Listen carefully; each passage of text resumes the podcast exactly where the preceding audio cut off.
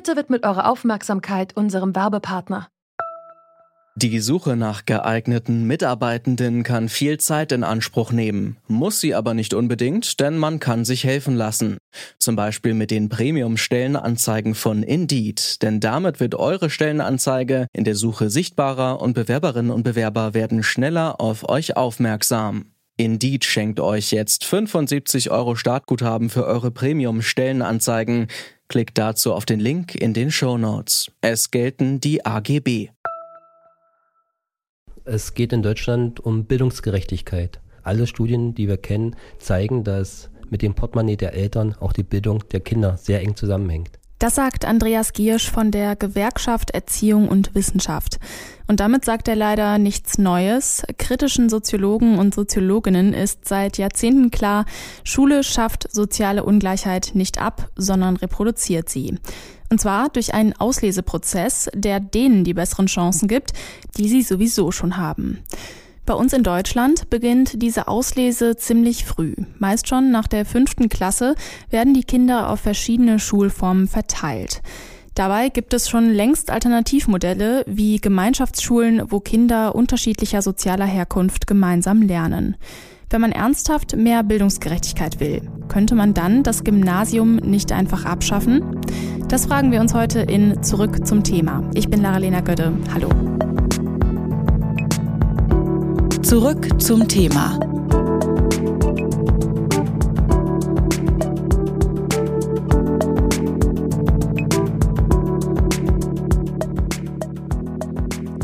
Von 100 Akademikerkindern studieren 79, von 100 Nicht-Akademikerkindern 27. Und wenn beide Eltern ohne Berufsabschluss sind, sinkt die Zahl studierender Kinder auf 12. Aber warum ist das überhaupt so? Und welche Rolle spielt unser dreigliedriges Schulsystem dabei? Das erklärt uns Politikwissenschaftler Benjamin Edelstein vom Wissenschaftszentrum Berlin für Sozialforschung. Hallo, Herr Edelstein. Hallo. Das dreigliedrige Schulsystem reproduziert soziale Ungleichheit. Diese Kritik ist ja jetzt nicht neu. Ist sie dann immer noch berechtigt oder ist sie jetzt mehr als je zuvor berechtigt? Sie ist im Prinzip auf jeden Fall immer noch berechtigt, ähm, weil an der Grundproblematik des dreigliedrigen Schulsystems hat sich auch in den letzten Jahrzehnten erstmal prinzipiell nichts geändert. Äh, in Deutschland werden Bildungsentscheidungen einfach sehr, sehr früh in der Bildungsbiografie getroffen. In den meisten Bundesländern kommt die Entscheidung darüber, welche weiterführende Schulform man besucht, also im Alter von zehn, also nach der vierten Klasse. Und da bleibt der Grundschule oder der Schule insgesamt einfach sehr, sehr wenig Zeit, um ähm, Nachteile zu kompensieren, die Kinder haben, die vielleicht in Armutsverhältnissen oder in prekären Lebenslagen aufwachsen. Warum gibt es denn immer noch die Einteilung in Hauptschule, Realschule und Gymnasium? Also irgendwas scheint ja an dem System gut zu sein, weshalb es immer noch besteht? Oder ist das einfach irgendwie, was blockiert das Ganze eigentlich? Was blockiert da Veränderungen? Das ist eine sehr gute Frage. Also zunächst mal muss man natürlich sagen, dass das System in seiner traditionellen Form wirklich aus Hauptschule, Realschule, Gymnasium eigentlich in sehr wenigen Bundesländern noch existiert so in seiner grundlegenden traditionellen Form eigentlich nur noch in Bayern und selbst da hat es gewisse Veränderungen gegeben. Was äh, natürlich geblieben ist, sozusagen bei allen Schulreformen und auch neuen Schulformen, die eingeführt worden sind, ist, dass wir die Bildungsabschlüsse immer noch haben, die gestaffelten. Ne? Also das heißt, es gibt Bundesländer, die zwar keine Hauptschule und keine Realschule separat mehr haben, aber die Schulen haben natürlich trotzdem noch den Hauptschulabschluss und den Realschulabschluss. Und da muss man die Kinder natürlich auch irgendwie hinführen es ist mittlerweile eigentlich so, dass selten, also jedenfalls innerhalb der Wissenschaft selten jetzt wirklich eine Lanze für das System noch gebrochen wird. Es ist einfach das System, was in Deutschland historisch gewachsen ist und aus dem man jetzt auch eher aus politischen Gründen schwer rauskommt. Viele Kritikerinnen und Kritiker von Gemeinschaftsschulen befürchten, Kinder und Jugendliche mit schlechten Noten könnten einen negativen Einfluss auf die Leistung anderer ausüben. Und auch bieten Gymnasien oft mehr Förderung für Hochbegabte an.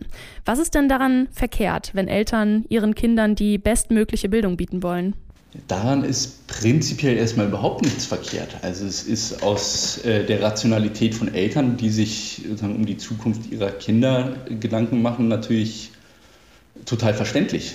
so in der, in der gegenwärtigen Situation. Das Problem ist, dass das, was äh, sozusagen aus individueller Perspektive rational ist, äh, aus gesamtgesellschaftlicher Perspektive eben durchaus problematisch sein kann. Also das heißt, das Gymnasium hat in den letzten Jahrzehnten mehr und mehr Schüler oder einen immer größeren Anteil der äh, Schülerkohorte aufgenommen. Und dadurch wird der Anteil, der an die anderen Schulformen geht, häufig ist es ja nur noch eine Schulform sogar, immer kleiner. Ne? Und dann hat man da, sagen wir mal, die andere Hälfte des Leistungsspektrums vertreten. Und dann ballen sich da soziale Probleme lang. Der Unterricht verläuft dann häufig nicht so störungsfrei wie am Gymnasium. Das sind dann eben die Probleme, die sich da manifestieren. Sie haben gesagt, das Gymnasium, ähm, wie es jetzt gerade ist, ist auch so ein bisschen das Problem des Ganzen. Würden Sie sagen, das Gymnasium kann weg? Man kann natürlich nicht einfach äh, etwas wegnehmen, äh, was dann historisch gewachsen und so etabliert. Ich glaube, die Frage macht so auch nicht so viel Sinn. Die Frage ist letztlich, was ist politisch möglich? Der im Grunde deutlichste ähm, Hinweis darauf, dass die Möglichkeiten, das Gymnasium anzutasten, politisch wirklich sehr begrenzt sind, war das, was 2010 in Hamburg passiert ist. Ne? Da hatte ähm, die Regierungskoalition damals entschieden, dass man äh, die Grundschulzeit verlängert auf sechs Jahre. Also nicht das Gymnasium abschaffen, sondern sozusagen zwei Klassenstufen vom Gymnasium in die Grundschule transferiert. Und dagegen hat sich eine Bürgerinitiative äh, formiert, und die haben einen Volksentscheid gewonnen und die Regierungskoalition musste das Vorhaben zurücknehmen. Insofern stellt sich die Frage, ob man das Gymnasium braucht oder nicht, aus politischer Perspektive nicht. Ich denke, man ist eher gut beraten, darüber nachzudenken, wie man das Schulsystem unter den gegebenen politischen Verhältnissen verändern kann.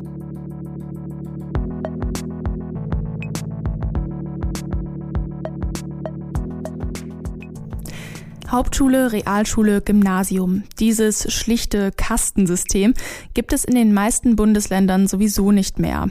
Die Hauptschulen verschwinden, auch weil es kaum noch Eltern gibt, die ihre Kinder auf die vermeintliche Resterampe des Schulsystems schicken wollen. Stattdessen werden immer häufiger Gesamt- oder Gemeinschaftsschulen angeboten. Aber führt das zu mehr Durchmischung und weniger Ungerechtigkeit? Ryan Plocher ist Lehrer an einer Gemeinschaftsschule in Berlin und sagt Nein.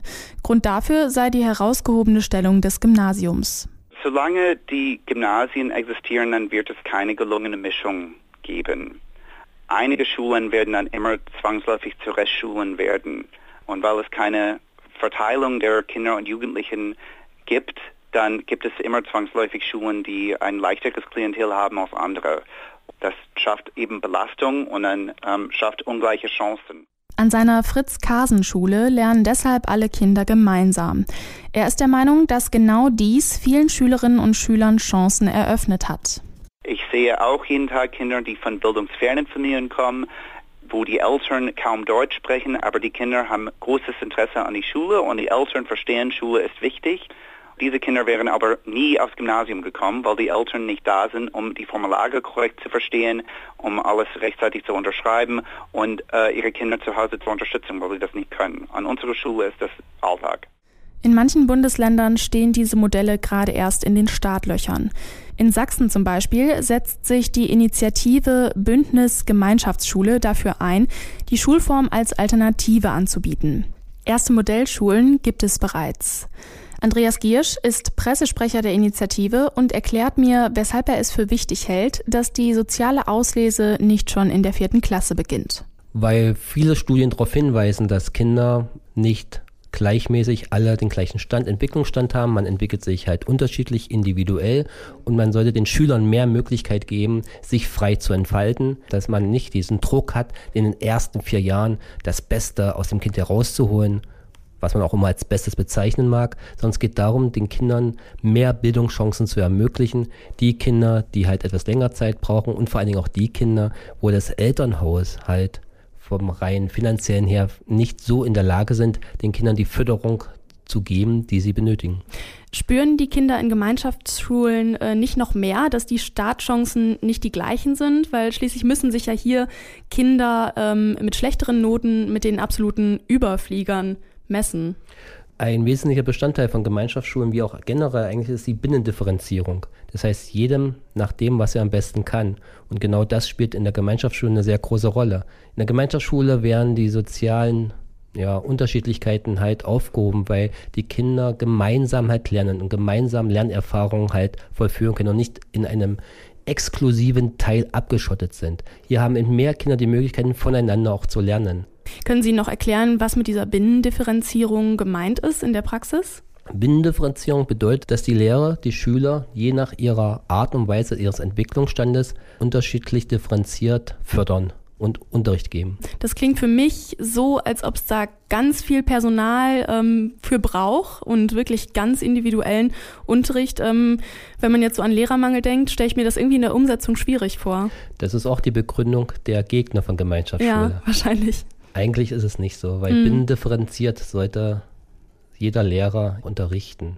Es ist einfach ein, eine andere Möglichkeit, jeden Schüler nach seinem Entwicklungsstand halt zu fördern, zu begleiten, Lernbegleiter zu sein und aus ihm das herauszuholen, was in jedem Schüler steckt. Damit umgeht man auch das Risiko, dass jetzt begabte Kinder irgendwie langsamer lernen müssen und vielleicht ähm, nicht so begabte Kinder irgendwie besonders schnell lernen. Ähm. Binnendifferenzierung das heißt ja nicht, dass halt, und das ist auch wieder ein Vorwurf der Gegner, dass die Gemeinschaftsschule dazu beitragen sollte, eben so ein allgemeines Mischmasch zu organisieren, sondern es ist wirklich so, jeder nach seinen Fähigkeiten und Fertigkeiten, Individualität und das ist schon sehr, sehr wichtig. Und das zeigt ja immer wieder, Begabungen sind nicht schon im Klasse 4 vollkommen ausgereift, sondern manche brauchen halt ein bisschen anders länger. Und warum sollen wir auf diese Begabung verzichten, wenn Kinder dann sofort von Anfang an aussortiert werden? Hm. Es ist so cool, Kinder zu erleben, wie die sich entfalten. Und manche brauchen halt mehr Zeit. Und es sollte nicht am Portemonnaie der Eltern hängen. Es sollte die Möglichkeit geben, gemeinsam halt länger lernen zu können in einem Klassenverband, in einem Verband, wo man auch die sozialen Unterschiede versucht zu beheben. Weil wir sehen doch gerade in der Gesellschaft, wie es dazu führt, dass die soziale Unzufriedenheit mehr und mehr Leute auf die Straße treibt.